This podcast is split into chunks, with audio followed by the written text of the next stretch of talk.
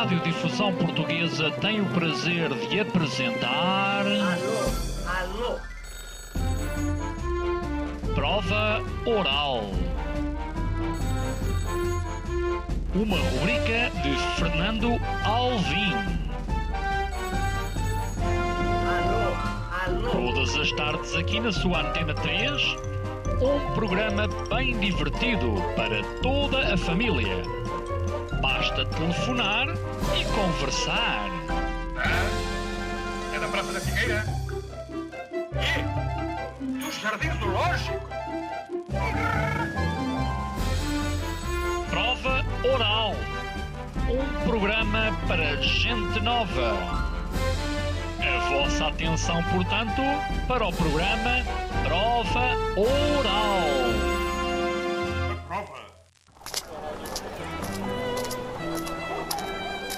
Amsterdão, 1640. E é o primeiro filósofo que faz uma crítica da Bíblia. O autor mais vendido em Portugal visitou o passado do maior filósofo português. E é um dos maiores génios da humanidade. O Einstein considerava o Spinoza a sua referência. Ele dizia: O meu Deus é o Deus de Spinoza, que é a natureza. José Rodrigues dos Santos. Portanto, Spinoza é uma figura muito interessante e é um português. O segredo de Spinoza. Esta terça-feira, na Prova Oral, vamos saber o segredo. Às 19 horas na Antena 3. José Rodrigues Santos, estás muito gatinho. Eu prometi que tinha de dizer isto no programa. Estás, estás bom, bem-vindo por teres vindo. Uh, sei que uh, tiveste truques para chegares uh, aqui a horas. És, és um condutor rápido, Zé. Olá, boa tarde. Olá. Não, está, está um trânsito realmente um pouco anormal. Quer dizer, é sempre uma hora de tráfego complicada, mas eh, com a chuva e com o Benfica a jogar, na segunda circular estava de facto difícil. Mas eu conheço os fluxos das, das filas na segunda circular e, portanto, consegui poupar alguns minutos. Tu gostas de futebol? Gosto, Esse teu gosto, assim, gostas muito de futebol, gosto, gosto, gosto, gosto de futebol, Engraçado. sim. mas nunca falas. Quer dizer, eh, então no, no telejornal temos uma página positiva, não é? Acabo sempre de falar. Eras capaz de escrever um, um- um livro só sobre futebol. Eh, talvez não, porque não tenho nada a dizer sobre isso. Quer dizer, eh, aí já há gente que, que já fala até demais sobre o assunto, de maneira que não, não tem nada a dizer sobre o assunto. Olha, uma coisa boa nos, nos livros é que realmente te podem transportar ah, a épocas diferentes. Neste caso, este teu livro, que acaba de sair, que se chama O Segredo de Spinoza, tu andas quatro séculos. Sim, recuamos ao século XVII. Portanto, estamos no. Tu gostavas de viver no século XVII? Ah, Não podias não, apresentar não, telejornal. não, não, não, não. Não gostava, claro, porque a vida era muito mais difícil naquele tempo. A pobreza era muito generalizada e, portanto, não, não é um sítio muito interessante para, para viver. Para viajar por lá, para dar um passeio e ver os acontecimentos importantes que ocorreram na altura, sim, talvez, mas apenas isso. Porque ah, as pessoas falam. Falam muito sobre hum, o facto de desparecerem que neste momento que o mundo está mais violento do que nunca. E a pergunta que se coloca é: então como é que era há quatro séculos? Será que o mundo não estava já demasiado violento? Eu diria que há quatro séculos, ou há mais séculos, estaria mais violento do que nunca. e, portanto, Mas as pessoas não têm essa percepção porque não havia comunicação social. E também, claro, obviamente, o- a história da humanidade é já uma história feita de violência e de guerras. Não é uma coisa que inventámos agora. Aliás, o que inventámos nós, ou até Spinoza inventou, um mundo em que é possível haver bem menos guerras. E nós fomos a ver há quanto tempo Portugal não é invadido. Deixa estar assim, não. não... Há quanto... Não, é, isto é interessante. Há quanto tempo não há uma guerra de invasões eh, na Europa? Claro, podemos dizer, ah, não, mas espera aí, houve no ano passado, a Rússia invadiu a Ucrânia. Sim, mas antes disso, podemos recuar em 1945. Isto não é normal, não é? Portanto, não é normal na, na história humana, em que é uma história feita de guerras, de invasões constantes e tudo isso. E, portanto, eu diria que o mundo, grandes fomes, hoje, somos a reparar, hum, as últimas grandes fomes foi nos anos 90 na Coreia do Norte e antes disso nos anos 80 na Etiópia. Eh, Na verdade, depois houve a Revolução Verde eh, e graças a, a grandes mudanças no sistema agrícola, na verdade, há, há subnutrição, mas aquelas fomes, pessoas a morrerem de fome, eh, quase desapareceu, não é? Podemos encontrar em certas zonas de guerra, por isolamento, mas, eh, portanto, houve uma evolução eh, e tentar negar isso é negar a evidência. Somos muito mais do que éramos antigamente uhum. e, no entanto, proporcionalmente, o número de pessoas a morrer à fome é muito menor do que era há umas décadas. Porquê é que os países ciclicamente se invadem? Vamos ver, eu, eu acho que há vários motivos, como é evidente, não é? Mas eu diria que a invasão da Ucrânia mostra claramente que as ditaduras têm uma certa tendência. Não quer dizer que nas democracias não façam guerras, temos uhum. o caso do Iraque, mas o que nós não conhecemos é democracias que se invadam umas às outras. Eh, desde que a Alemanha é democrática, a Alemanha nunca invadiu a França, nem a França invadiu a Alemanha, nem a Alemanha invadiu a Polónia desde que é democrática, nem a Polónia invadiu a Alemanha e, e vamos por aí fora. Portanto, os países democráticos isso não acontece. Quando falo em democráticos, é democracias liberais, aquelas que, aliás, Spinoza concebeu. São países, ou são, são sistemas em que o, os governantes precisam de ter a aprovação popular para se manterem no governo e são periodicamente questionados, a população é periodicamente questionada sobre se quer manter aquele governante ou se quer mudar para outro governante. E, portanto, fazer guerras não é uma boa maneira de, de manter a população, a população contente. Nas ditaduras, basicamente, eles manipulam totalmente a população, prendem quem, quem, quem diga o contrário e fazem o que querem, estão-se realmente nas tintas para o que pensa o seu eleitorado. A única coisa que lhes preocupa é o que pensa o seu exército. E mantendo o seu exército e a sua polícia contentes, mantém a, população sob controlo. E, portanto, aliás, há uma frase muito interessante de Mussolini que disse é possível fazer uma revolução com o exército, é possível fazer uma revolução sem o exército, não é possível fazer uma revolução contra o exército. Portanto, qualquer ditadura, desde que controle o exército, tem, pode fazer o, realmente o que lhe der na real gana, que, que estará sempre no poder. E, portanto, estamos a falar, o Sr. Putin está no poder já há mais de 20 anos, Uh, e, e, esses farão a guerra conforme lhes aprouver para a sua glória pessoal uh, glória entre aspas, claro, e, uh, e pronto, essa é, é, a causa de muitos problemas. Eu diria que nas democracias não é normal, de facto, haver democracias que se invadam umas às outras. Já agora, uh, uh, falamos de Spinoza, vamos falar muito neste programa. Como é que, de uma forma quase consensual, aquele que foi o maior filósofo português foi basicamente ignorado em Portugal? Pois é muito estranho. Eu estive, eu estive nos, uh, nos Países Baixos ainda há uma semana e nós vemos a estátua de Spinoza por toda a parte, há estátuas por toda a parte. O rosto de Spinoza está em cartazes, portanto, é usado, é um, é um herói nacional. Um, o edifício do governo, estamos a falar do edifício do governo uh, em, em Haia, a fachada tem uh, esculpidas na pedra as frases do Spinoza, mas uh, 20 frases do Spinoza. Portanto, é realmente um filósofo fundacional nos Países Baixos. Em Israel nós vemos Spinoza também toda a parte, porque ele era judeu também, ele era neerlandês e era judeu, mas ele também era português. E eu pergunto, existe aqui algum aeroporto Bento Spinoza? Uma ponte Bento Spinoza? A avenida Bento Spinoza? A rua? Um becozinho pequenininho? Existe algum becozinho ali em Freixo de Espada à Cinta ou em Ranholas de Baixo chamado Bento Spinoza? Ah, não há. E isto é realmente incompreensível. Tenho muita dificuldade em compreender esta, esta ignorância que se vota o nosso maior filósofo, que é um dos maiores filósofos da humanidade, da história da humanidade, um filósofo ao nível de Platão, de Sócrates, o outro, ou uh, de, diz o... de... outro.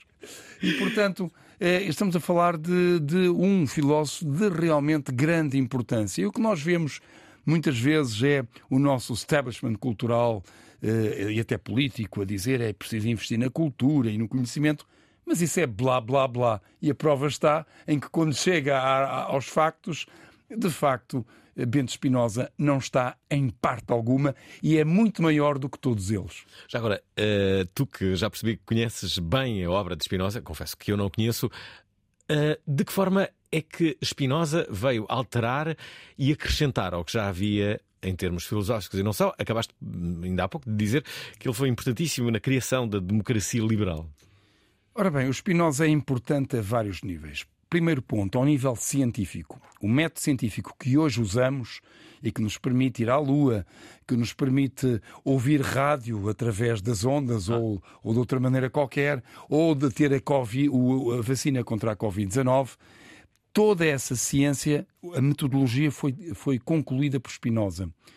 Foi iniciada sobretudo por eh, Francis Bacon na Inglaterra e René Descartes nos Países Baixos, embora fosse francês. Mas eh, até Spinoza, todos os filósofos entendiam que no processo uh, da realidade havia a presença do sobrenatural, isto é, Deus. Deus estava por trás de tudo e podia manipular as coisas. Por exemplo, podia haver uma alteração da ordem natural, introduzindo um milagre. Pronto, havia uma intervenção divina sempre. E Spinoza é o primeiro que vem dizer não. Não existe sobrenatural, tudo é natural. A natureza explica-se dentro da natureza e pela natureza.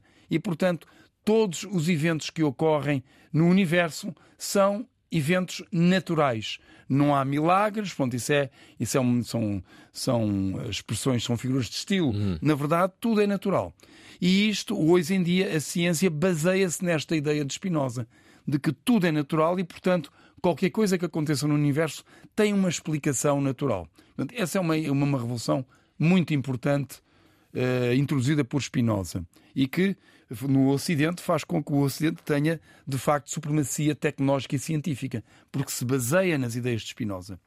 E depois, claro, há, do ponto de vista político e teológico, no tempo em que Spinoza vivia, no uhum. século XVII, e antes e até depois, evidentemente, muita gente acreditava, toda a gente acreditava naquela altura, de que todos os mistérios da natureza estavam inscritos na Bíblia. Portanto, as pessoas bastava ir à Bíblia, sei lá, tenho uma dor de costas, como é que se resolve o problema? Bíblia. Há, há de certeza um versículo qualquer, num sítio qualquer. Página 12. Exatamente, que alguém vai encontrar.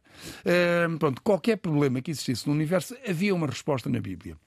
Ora bem, Spinoza, ele, ele, ele lia hebraico e, e portanto, ele lia a Bíblia em hebraico, que é no texto original, e ele publicou um livro chamado Tratado Teológico Político, em que ele demonstra que a Bíblia é um texto escrito por humanos, para seres humanos por razões humanas. E, portanto, não é um texto divino. E é um texto que tem incongruências, tem erros, tem contextos e tudo isso. Isto é um grande choque no século XVII. É um, digamos, é, é um, é um choque semelhante àquele de que o Copérnico introduziu quando disse que a Terra não estava no centro do universo. Portanto, ele vem dizer: não, a Bíblia não é um texto divino, é um texto humano. E demonstram. Um, por isso toma... foi perseguido pela Inquisição Portuguesa. Justamente por isso. Não, ah. não, não foi pela portuguesa porque não? já estava nos Países Baixos. Uh, foi pela, pelos calvinistas, pela Igreja Calvinista. Uhum. O, texto, o livro foi proibido, foi retirado de circulação e, e foi, foi escrito que, ia, que era um livro impresso no inferno. Isto é, o seu autor era Satanás. Spinoza não assinou com o seu nome, uh, foi prudente, e, portanto, eles não conseguiram efetivamente dizer que era ele. Nós sabemos hoje, e ele depois assumiu mais tarde, que ele era o autor do livro, mas as pessoas desconfiavam. Se ele tivesse assumido a autoria, teria morrido. Ah, sim, isso não, não, não temos a menor dúvida. Portanto, o que ele disse era totalmente proibido. Hoje em dia, ainda pode ser chocante para algumas pessoas isto que se está a dizer, mas no século XVII isto era a voz do demónio dizer uma coisa destas. E, portanto, isto abriu ali uma revolução. E a segunda coisa que ele, e a terceira coisa que ele vem dizer, que tem relação com isto, tratado teológico ou político, ele vem dizer que a religião estava a ser usada como instrumento de domínio político. Isto é, como as pessoas desconheciam o texto, porque na altura a Bíblia estava sempre em latim e o cidadão comum não lia latim, era uma língua já morta, só os intelectuais e os padres. E, portanto, os padres, quando a pessoa tinha um problema, seu padre, qual é a solução para, para este problema? Ele dizia, bom, qual, o que é que diz a Bíblia? Ele diz, bom, eu digo o que é que diz a Bíblia, mas tens que dar a dízima à igreja. E quando morreres, os teus bens vêm para a igreja e tudo isso. E, portanto, era uma forma de manter as pessoas sob dominação. E as pessoas faziam tudo. O, quer dizer, a religião não era, não, era, não era meramente religião, era poder político. E ele disse: Isto tem que acabar, isto é servidão humana. Que aliás vai dar o título de um, de um livro do Somerset Maugham chamado justamente A Servidão Humana. E, portanto, ele diz: nós temos que libertar desta servidão e temos que aceitar que, primeiro, a Bíblia é um texto humano, segundo, tem que haver uma separação entre as ideias religiosas e as ideias políticas e científicas. Não tem nada a ver. Os religiosos sabem sobre religião. Nós, os cientistas, porque filósofo na altura era sinónimo de cientista, nós, os filósofos, nós, os cientistas, sabemos sobre ciência, sabemos sobre filosofia. E são coisas diferentes, não tem nada que se influ influenciar umas às outras. E o que eu proponho é que nós eh, fundemos a nossa maneira de estar na razão. Para compreender o mundo, não é lendo a Bíblia, porque a Bíblia é uma mensagem moral. O que o Spinoza diz é, é uma mensagem moral e que diz essencialmente, e é uma citação até de um rabino uh, judeu, que disse, peço desculpa, estou aqui um bocado sem voz, Faz mal. Olha, enquanto estás aí a tossir, deixa-me. Espera aí, enquanto uh, uh, uh, vês aí o que vais dizer a seguir, deixa-me só recordar, ouvintes da Provaral, olhem só, a convidada da próxima sexta-feira, será ela também Satanás? Hum? Será que é? Esperem lá. Velo Itazo é sexóloga. Clitoris. E curiosamente, em quase todos os idiomas se pronuncia igual. Clitoris em inglês, clitoris em francês. Não tem dúvidas sobre o que é o amor. Se tu visitas um país e te quedas, evidentemente pode haver razões de trabalho. Hum. Pero sempre há um enamoramento. Diz que o modelo de sexualidade que usamos está ultrapassado. Nosso modelo de sexualidade é um modelo masculino. Valerie Tasso, autora do livro diário de uma ninfomaníaca. ¿Interesa de verdad amar toda la vida? Pregunto. ¿Interesa amar toda la vida a la misma persona? ¿Para qué? Esta sexta-feira, às 19 horas, na Antena 3. Enquanto o nosso uh, convidado uh, se recupera, visivelmente emocionado com este programa, José Rodrigues Santos, que tem um livro novo que se chama O Segredo de Espinosa. Pois bem, queremos que se juntem a nós para falarem dos vossos segredos, para falarem de José Rodrigues Santos, para falarem sobre o mundo antes que ele acabe. Sim, pode acabar.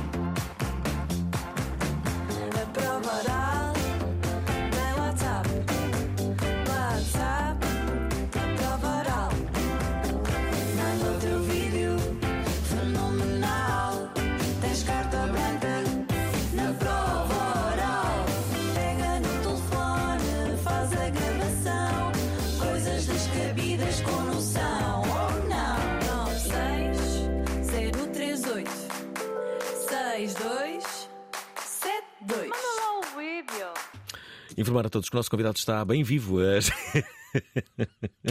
está recuperado. Uh, uh, José Rodrigues Santos, onde é que nós uh, estávamos? Estávamos Está na Bíblia. Exato. Eu peço desculpa, estou constipado e às vezes fico aqui com Este programa podes tossir neste programa. Sabes, sabes, uma coisa que. Olha, vou compartilhar contigo algo que é, que é isto.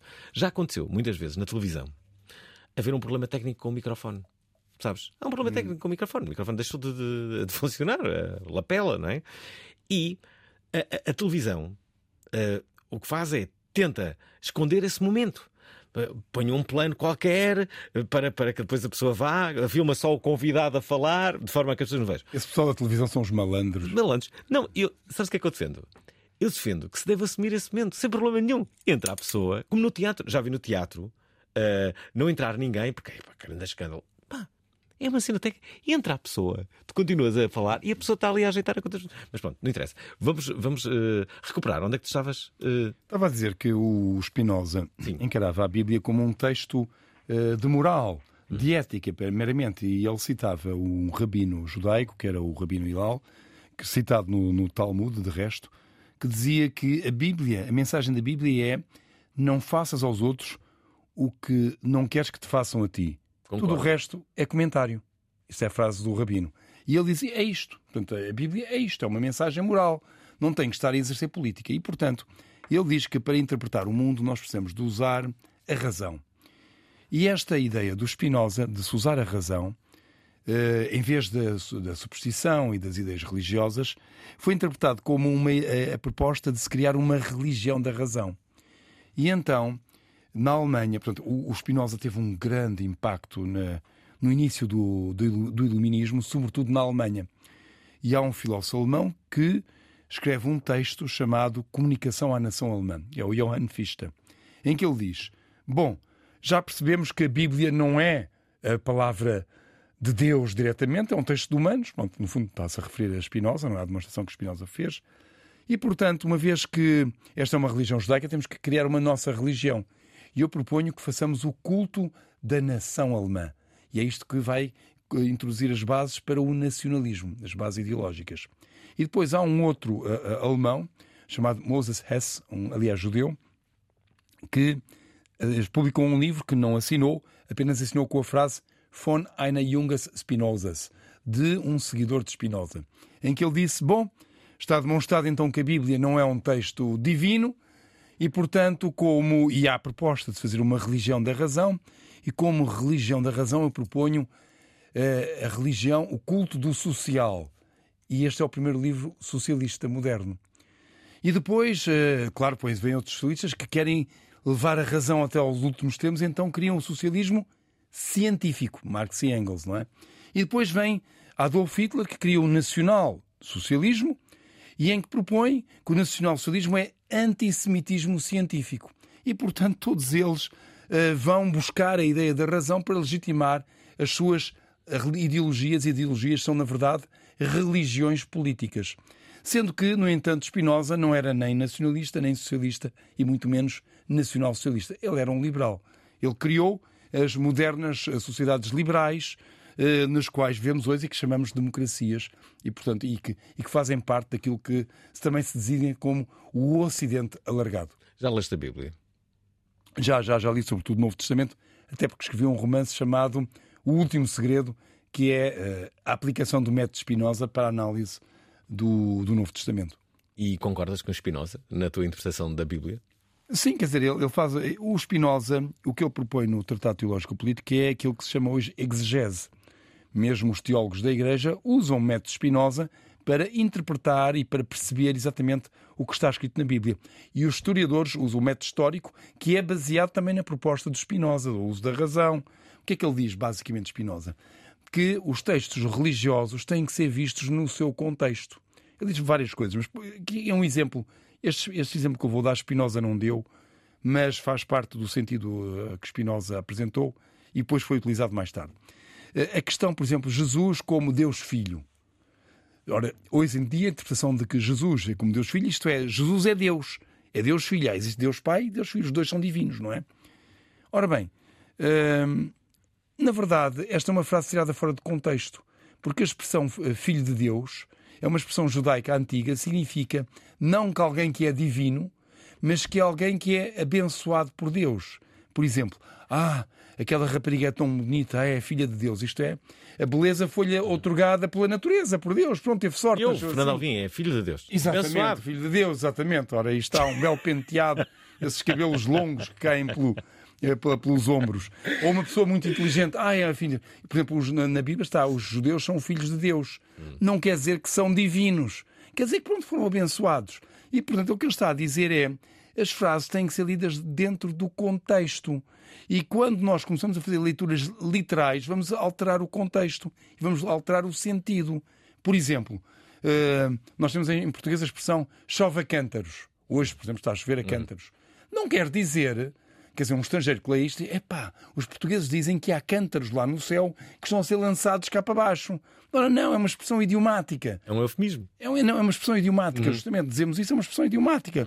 Como os ingleses dizem, chovem uh, uh, sapos e gatos, por exemplo. Sim. Não é?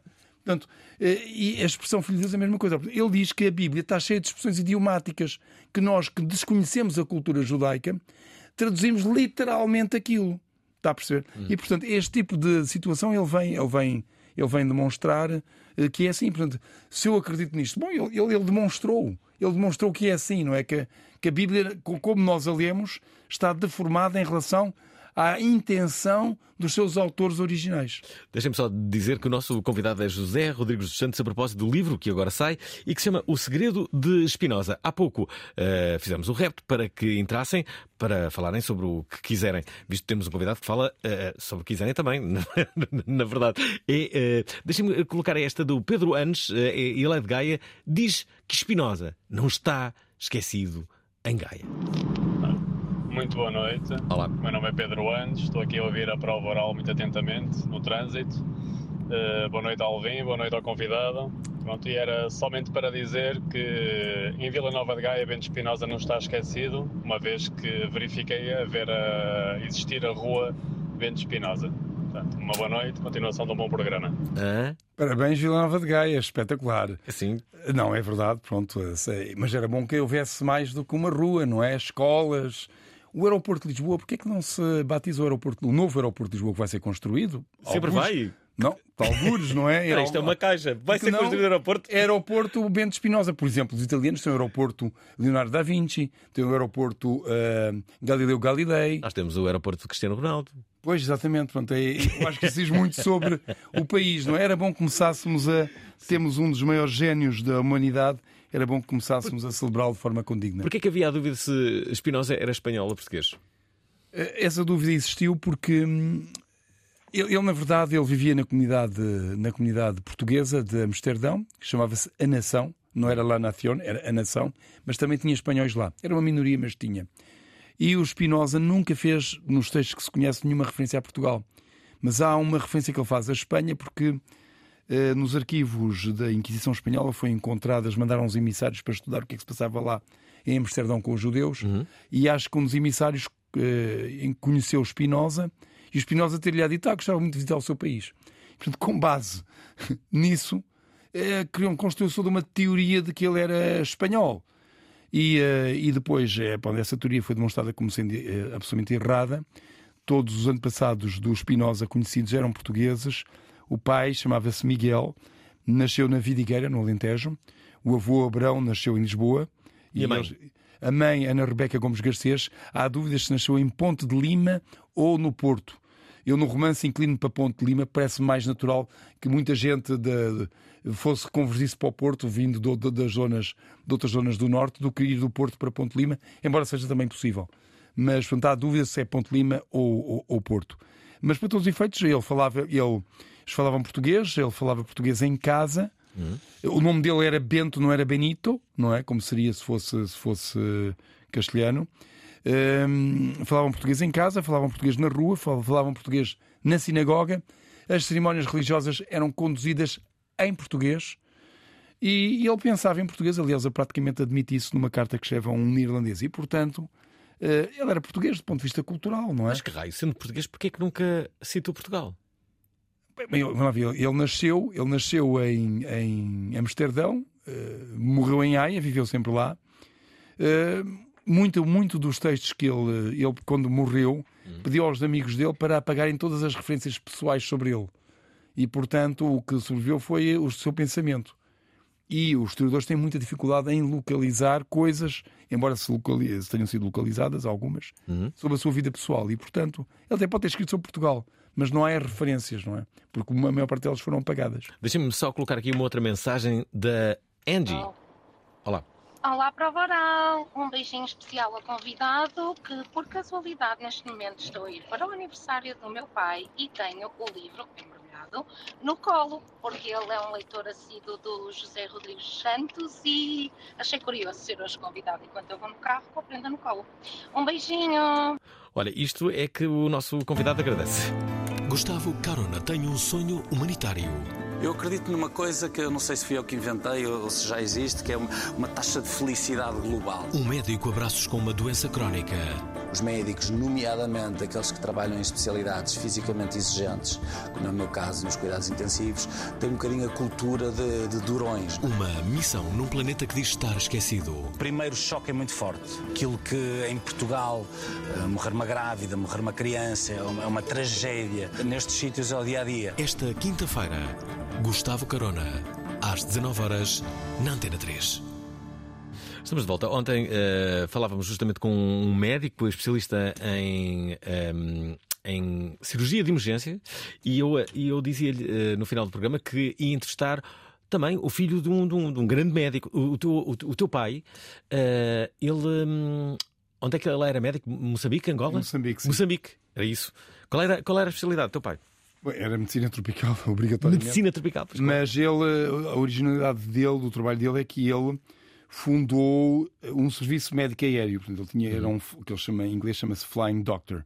Portanto, ele tinha um avião, aliás, depois de a essa altura já tinha dois, e não sei se ele chegou a ter três aviões. Andaste Eh, nesse avião alguma vez? Andei, andei, eram vários.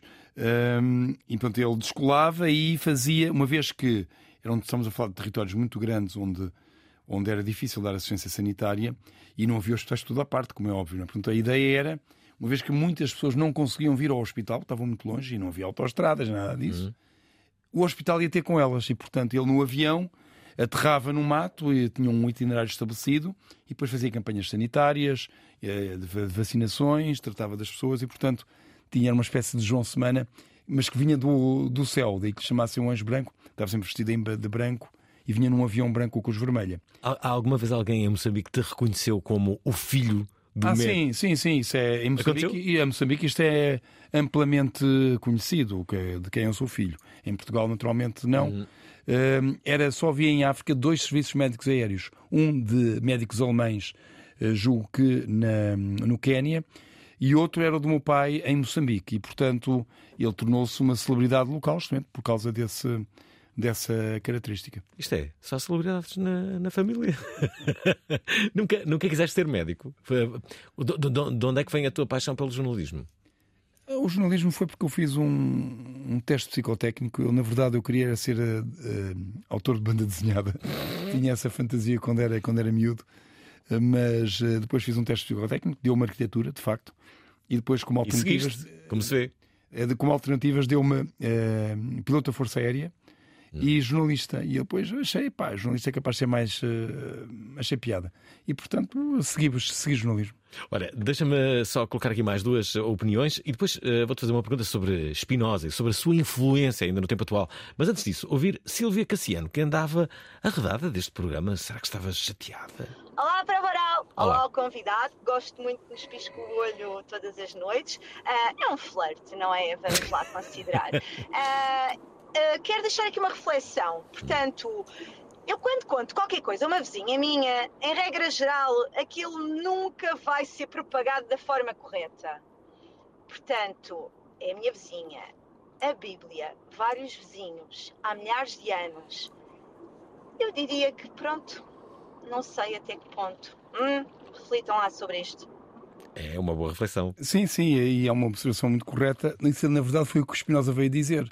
Eh, Que não há uma versão da Bíblia, existem milhentas versões, porque cada copista altera o texto. Então ele dizia, é preciso, não contei tudo, porque do que vem lá no livro do Tratado Teológico Político, mas ele diz isso. É preciso ver o que diz cada versão, quem é que a fez, porque é que a fez.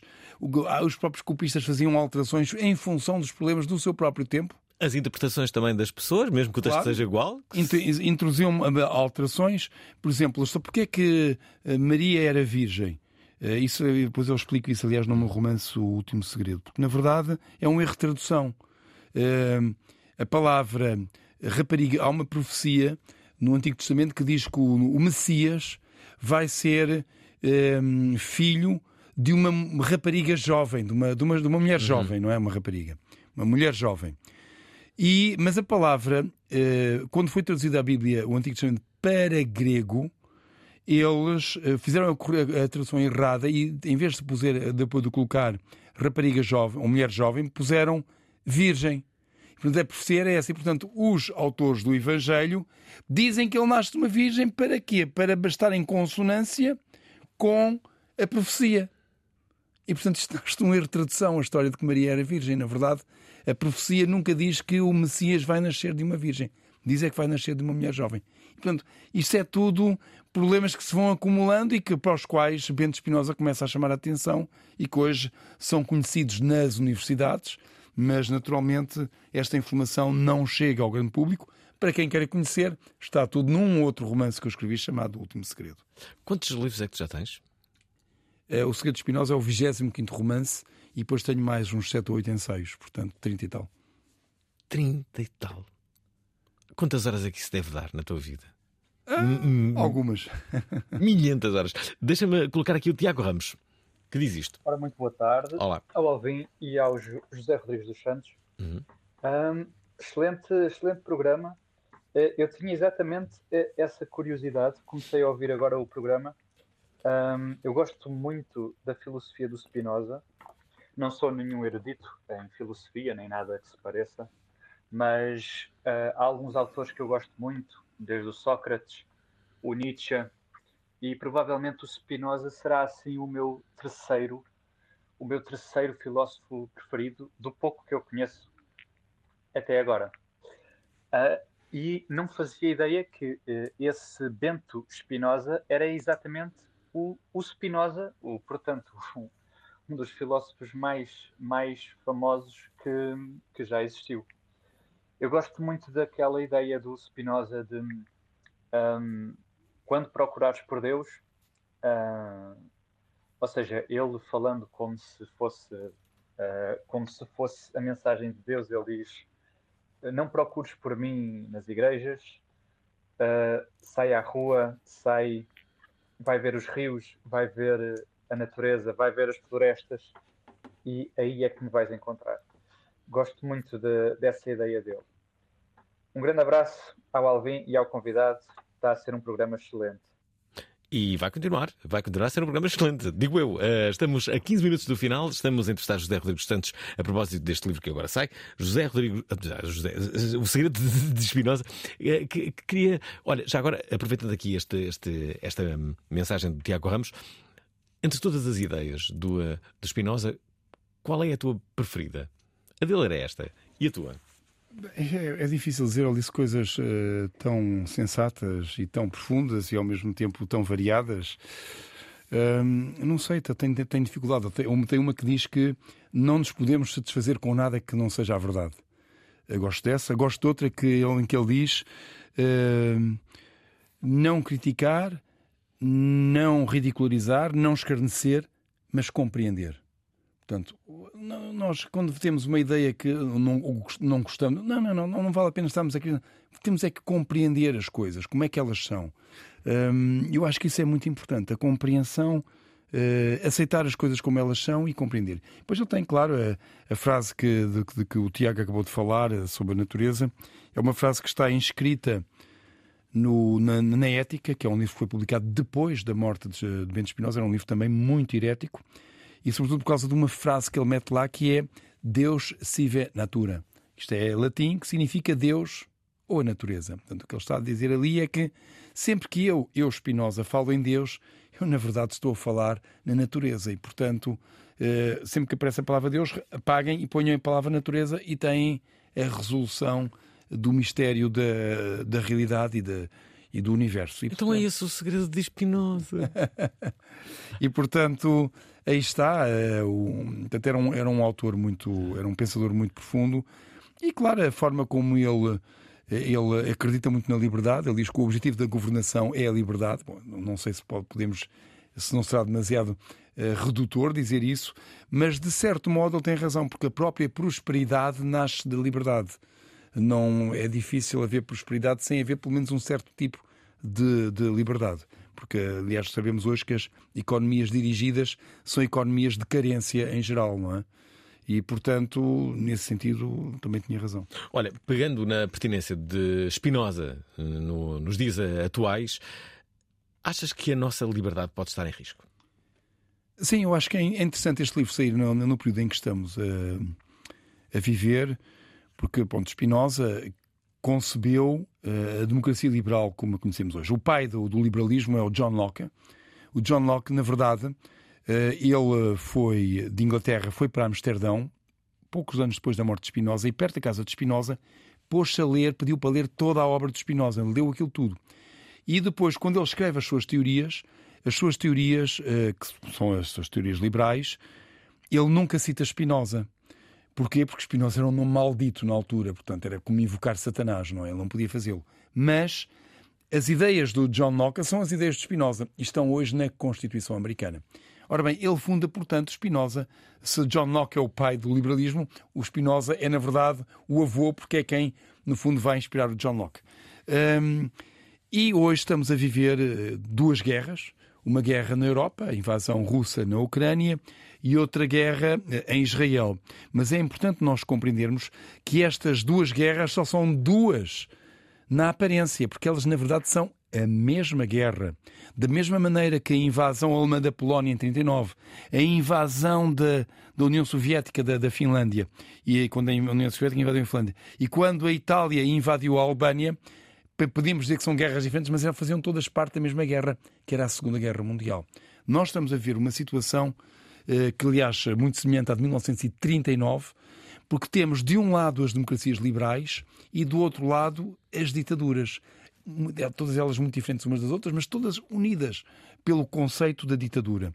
E todas elas, aliás, profundamente nacionalistas. Hum, ora, o que é que nós tivemos em 39? Em 39 tivemos as democracias liberais de um lado e do outro lado estava quem? Estava a Alemanha. E a Alemanha é preciso lembrar-nos que a Segunda Guerra Mundial começa com o pacto nazi-comunista em 1939 entre Hitler e Stalin e que é esse pacto que viabiliza a, a, a invasão da Polónia pelos alemães, pelos nazis de um lado e pelos os soviéticos, os comunistas do outro, que ocupam os dois as duas metades e se entendem muito bem. E depois, em 1940, a União Soviética foi convidada a fazer parte do Pacto Panfascista, que é o pacto entre a Alemanha, o pacto do eixo entre a Alemanha, a Itália e o Japão. E a União Soviética foi convidada e aceitou. Pôs uma condição, e a condição foi que a União Soviética dominasse também a Turquia e a Roménia e tudo isso, coisa que o Hitler disse que não podia ser e, portanto, a União Soviética não entrou. Foi por essa razão que não entrou no Pacto Panfascista. Mas continuou a dar apoio aos nazis, inclusive a invasão da Noruega é feita com apoio logístico da União Soviética. Isto só acabou em 41. E é interessante ver as negociações entre os dois lados em 1940, para a entrada da União Soviética no Pacto Panfascista, em que a conversa dos dois lados era que era preciso introduzir uma nova ordem mundial, uma ordem multipolar, em que não fosse só o Ocidente a mandar e tudo isso. E que o Ocidente estava em decadência, essa conversa toda. Ora, isso é a conversa que temos hoje em dia, exatamente a mesma conversa. Porque de um lado temos o Ocidente, liderado pelos Estados Unidos, mas a Europa toda uh, a ajudar a Ucrânia, e do outro lado temos a Rússia. E quem é que está por trás da Rússia? É a China, que é uma ditadura, é o Irão, que é uma ditadura, a Coreia do Norte, que é uma ditadura, e temos outros países que outras ditaduras que não não não não se mostram muito claramente, mas nós percebemos que estão ali eh, a ajudar um bocado os russos. E portanto, e no caso de, de, de Israel, é um conflito religioso, para o qual Spinoza alertou que a religião utilizada como política é muito perigosa e deve-se evitar ao máximo. E por detrás do Hamas, quem é que está? É o Irão, que é aliado da, União, da, da, da Rússia neste momento. E, portanto, nós estamos efetivamente com um ataque à democracia liberal. E nós podemos dizer assim: ah, pois, porque há pessoas que tentam colocar as duas coisas no mesmo plano. Não estão no mesmo plano. No ano passado nós falámos aqui sobre a Mulher Dragão Vermelho, um romance sobre o que se passa na China. A China é um país que tem mais de uma centena de campos de concentração, com milhões de pessoas que estão lá fechadas, a maioria por razões raciais. Isto é a China, que é apoiante, aliás, da Rússia, mais ou menos disfarçada, mas é como nós já percebemos. A Rússia é um país onde hoje, não só é uma ditadura, como nós já percebemos, como hoje temos um homem que está preso porque a filha fez um desenho na escola contra a guerra. Prenderam o pai, ele está preso neste momento. O Irão é uma ditadura uh, teocrática. Uh, as mulheres, ainda esta semana há notícia de uma mulher que está em morte cerebral porque foi apanhada pela polícia da moralidade. Porquê? Porque cometeu o grave crime de não usar véu. E no Irão existe um sistema de vigilância introduzido, fornecido pela China, país nacional socialista, eh, que, com algoritmos que permitem identificar pessoas, mulheres que não usem véu. Portanto, como um grande crime. Portanto, a China está a apoiar tudo isto. Ora, é este Irão que está a apoiar o Hamas. E, portanto, o que nós estamos hoje perante, tal como em 39, uma ofensiva das ditaduras a tentar alterar a ordem liberal e a colocar em causa as democracias liberais, dizendo que não, que na essência, quando eles dizem tem que haver um mundo multipolar, isto é, tem que haver um mundo em que a força é o direito e não o direito é a força. E, portanto, este mundo liberal, que é o mundo de Spinoza, é um mundo que está hoje sob ameaça, sob ameaça. E é interessante É interessante que este livro saia justamente nesta altura porque nos permite recuperar essas ideias.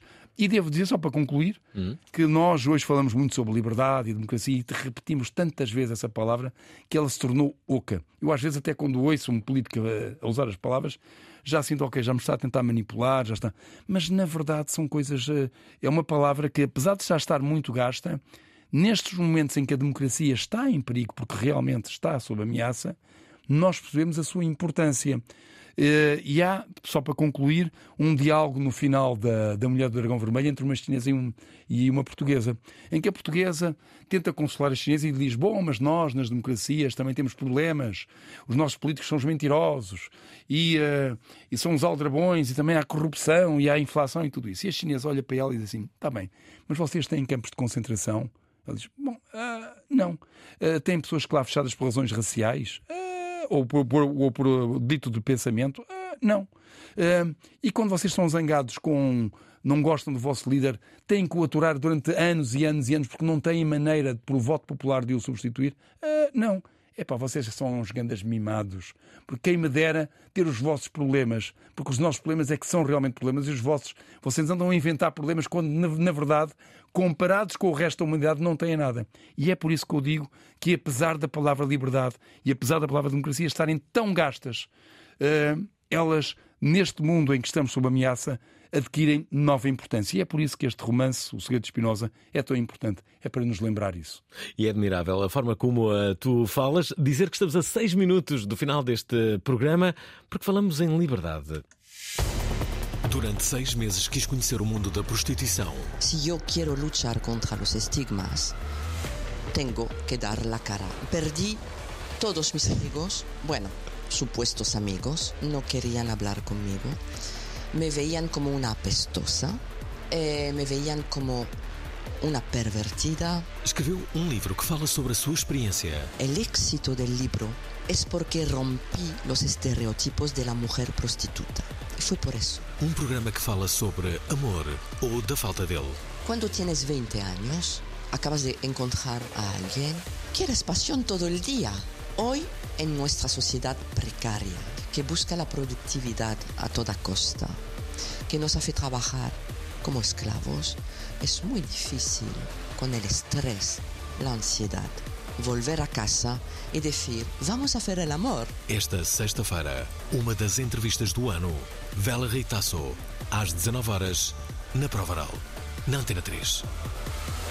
Não percam esta entrevista. Curiosamente, a Vela Ritaço, a da altura no, eh, no, no programa, eh, quando eu lhe faço uma pergunta não muito orto- ortodoxa, ela, ela, ela diz-me assim: Vocês aqui neste programa podem mesmo dizer tudo, não é? Eu disse: É. E esse foi o, foi o maior elogio eh, que ela me podia ter dado. Já agora, eh, dizer que temos muitos ouvintes eh, que querem fazer perguntas, temos que ser muito rápidos. Vamos ouvir aqui o Daniel eh, Viegas, ver o que é que ele diz. Olá Alvin, olá, José Rodrigues Santos, olá Prova Oral. Acabei de ouvir eh, o raciocínio que o José Rodrigues Santos teve, ou a enumeração que ele teve, cronológica, que ele teve sobre eh, a formação das diferentes eh, ideologias políticas, político-religiosas, vá, digamos assim, no respeito ao socialismo, como depois apareceu Marx, como depois apareceu eh, mesmo Hitler. Uh, percebi que a Spinoza tem uma ligação histórica com isso tudo, no fundo. E eu pergunto ao José Rodrigues Santos se por acaso não tivesse existido Spinoza, teria existido, devido à consequência do raciocínio que ele teve, teria existido a Segunda Guerra Mundial, Hitler teria feito o que fez. Obrigado. Um abraço. Ora bem, eh, a resposta eh, remete-nos para mundos alternativos. Como é que seria o mundo sem Spinoza? O mundo sem Spinoza seria um mundo em que nós consideraríamos que na ciência eh, o sobrenatural ainda joga um, portanto, no, no- no- no- processo da- do universo, o sobrenatural joga um papel e, portanto, teríamos que incluir sempre o sobrenatural na, análise das coisas. E eh, seria um mundo em que nós acreditávamos que o texto religioso é um texto que vem de facto de Deus. Isso alteraria tudo, evidentemente. Se Hitler existiria, o nacionalsocialismo existiria, eh, provavelmente não. Mas que se continua a existir guerras, continuam a existir massacres, uh, continuam a existir genocídios. O, o genocídio dos arménios, que deu aliás o nome à palavra genocídio, é de natureza religiosa. Portanto, eram os turcos, de natureza religiosa e, nacionalista também. E, portanto, continua a haver muitas mortes.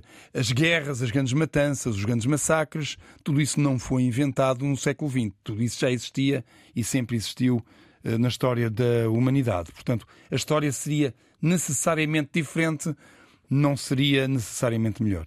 A Selênia Rosa quer fazer-te uma pergunta. Olá, boa noite, Fernando Alvim, José Rodrigues dos Santos. Olá. Bem, aproveitando a presença uh, do nosso jornalista e escritor, aproveito para pedir uh, ao, ao escritor José Rodrigues dos Santos se lhe apraz responder ou comentar o último hum, artigo de, do Roger Lee de Jesus, acho que é esse o nome dele, uh, o artigo publicado na Visão acerca da, da opinião relativamente à nacionalidade de, portuguesa ou não de Cristóvão Colombo e que coloca em causa os conhecimentos adquiridos de uh, José Rodrigues dos Santos. E a minha pergunta vai nesse sentido, se lhe apraz de alguma forma comentar ou exercer o direito contraditório relativamente ao artigo publicado na revista uh, Visão. Uma boa noite e boa conversa.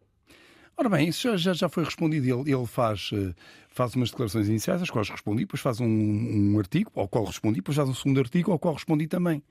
E, portanto, neste momento, digamos, a bola está do lado dele. Se, se ele tem alguma coisa a dizer ou a, ou a contradizer em relação ao que eu disse, pois uh, está convidado. Portanto, eu já respondi, digamos assim, portanto, não sei o que é que possa acrescentar mais. Uh, Deixa-me colocar aqui uma última mensagem, esta do José Carlos Marques. Uh, boa noite, Alvin. Boa noite, José Rodrigues Santos. Claro. adoro tenho bastantes livros do José Rodrigues Santos, adoro a, a sua escrita. Eh, eu comparo-a eh, à sua a, outro escritor, o Dan Brown, eh, e só queria, ainda não tive a oportunidade de, de ter o último livro que o José publicou, mas tinha duas perguntas para ele. Quando é que vem a Viseu fazer um lançamento, epá, portanto, estar aqui com os seus leitores aqui do distrito, eu sou de Mangualde, uhum. Eh, e para quando um livro conjunto entre José Rodrigues Santos e Dan Brown. A vossa escrita é muito semelhante, há assuntos eh, que também eh, são abordados por ambos e estou convencido que seria um livro algo fabuloso. Um abraço grande para o, para o programa e para o José Rodrigues Santos. José Carlos Mangualde. Ah, um fã. Esta ideia é alguma vez que tenhas ouvido? A do fazer um livro a duas mãos com o Dan Brown? Não, enfim, não, não, me parece, não me parece. Conheço o Dan Brown, aliás, ele uh, veio cá a Portugal e ele veio ali à Quinta da Regaleira para conhecer, para ver o, porto, o, posto, o poço iniciático. Hum. Não sei se ele. Tal simpático. Sim, é simpática, uma pessoa simpática, claro, uma pessoa que está sob muita pressão, muita, muita, muita curiosidade à volta dele, não é? E portanto eh, ele, ele viaja, ele tem um avião particular, viaja sempre com uma equipa com guarda-costas e não sei o que, aquilo é uma coisa um bocado complexa. Mas, uh, mas pronto, não me parece que isso venha a acontecer em termos de escrever um livro com, com o Dan Brown. Agora, em relação a Viseu, pois é, é uma questão, de, às vezes, de oportunidade. Ainda hoje recebi um convite para fazer uma, uma palestra no, na Casa da Europa, em Estrasburgo, e eu estava a dizer: epá, eu só tenho um dia possível até a final do ano. Depois tem que ser no próximo ano, porque eu tenho a agenda de tal modo carregada que Mas... vai ser complicado, porque eu também faço o telejornal, convém recordar isto, e não é coisa pouca. Faz o, Mas... o telejornal desde 1991. Desde 91, exatamente, há 32 anos que eu faço o telejornal fez. Reparem, o telejornal tem 64 anos. Significa que metade do seu tempo foi comigo já a apresentá-lo. Quem é que foi o primeiro pivô do telejornal, sabes? Não sei. Não Quem sei. é que terá sido? será, será que o telejornal... Uh, eu não sei se no telejornal isso terá acontecido, mas vi debates na televisão em que os entrevistadores estavam a fumar. E as, e as, outras pessoas também estavam. Será que no pivô do telejornal alguém. Será que isso chegou a acontecer? Isso era histórico. Quando os telejornais apareceram, não em Portugal, mas hum. eles apareceram na América, hum. foi a NBC. E aquilo era o apresentador ia falando para a câmara e dando, digamos, as notícias. E eu acho que às vezes sentava-se sobre a mesa hum. a falar porque eles não tinham imagens para além do, do apresentador. E não sei, e presumo que naquele ambiente ele volta e meia sacasse o seu cigarro e tal. Isso acho perfeitamente plausível. Olha, quero-te agradecer mais uma vez. É, é extraordinário entrevistar-te. Uh, há um novo motivo para, para José Rodrigues Santos ter vindo aqui à Prova Oral. É justamente este, este livro. São, querem saber quantas páginas é que são? Vou dizer, são 554 páginas. Uh, e acabas aqui com, com, com Jorge Luís Borges. Porquê é que escolheste para encerrar o. O, o, o Spinoza influenciou muita gente na área da filosofia, sobretudo, uhum. Schopenhauer, Nietzsche, Kant, Hegel, Fichte, uh, Marx, Rousseau, Montesquieu, Bem, tantos, tantos de Voltaire, todos eles. Mas também na área da na área cultural eh, influenciou muitos, eh, penso, George Eliot, o, também Somerset Maugham, necessariamente, e, claro, o Jorge Luís Borges, sendo curiosamente os, dois, os dois de origem portuguesa, porque o Borges, a origem dele é, é transmontana e o, e o Spinoza, como vimos, é meio lentejano, meio minhoto ou ah. duriense. Não temos mais tempo. Chama-se O Segredo de Espinosa. É o novo livro de José Rodrigues dos Santos. Obrigado e até amanhã. Gostaram da emissão? Querem ouvir outra vez? Ouçam, partilhem, comentem. rtp.pt/play o podcast da prova oral.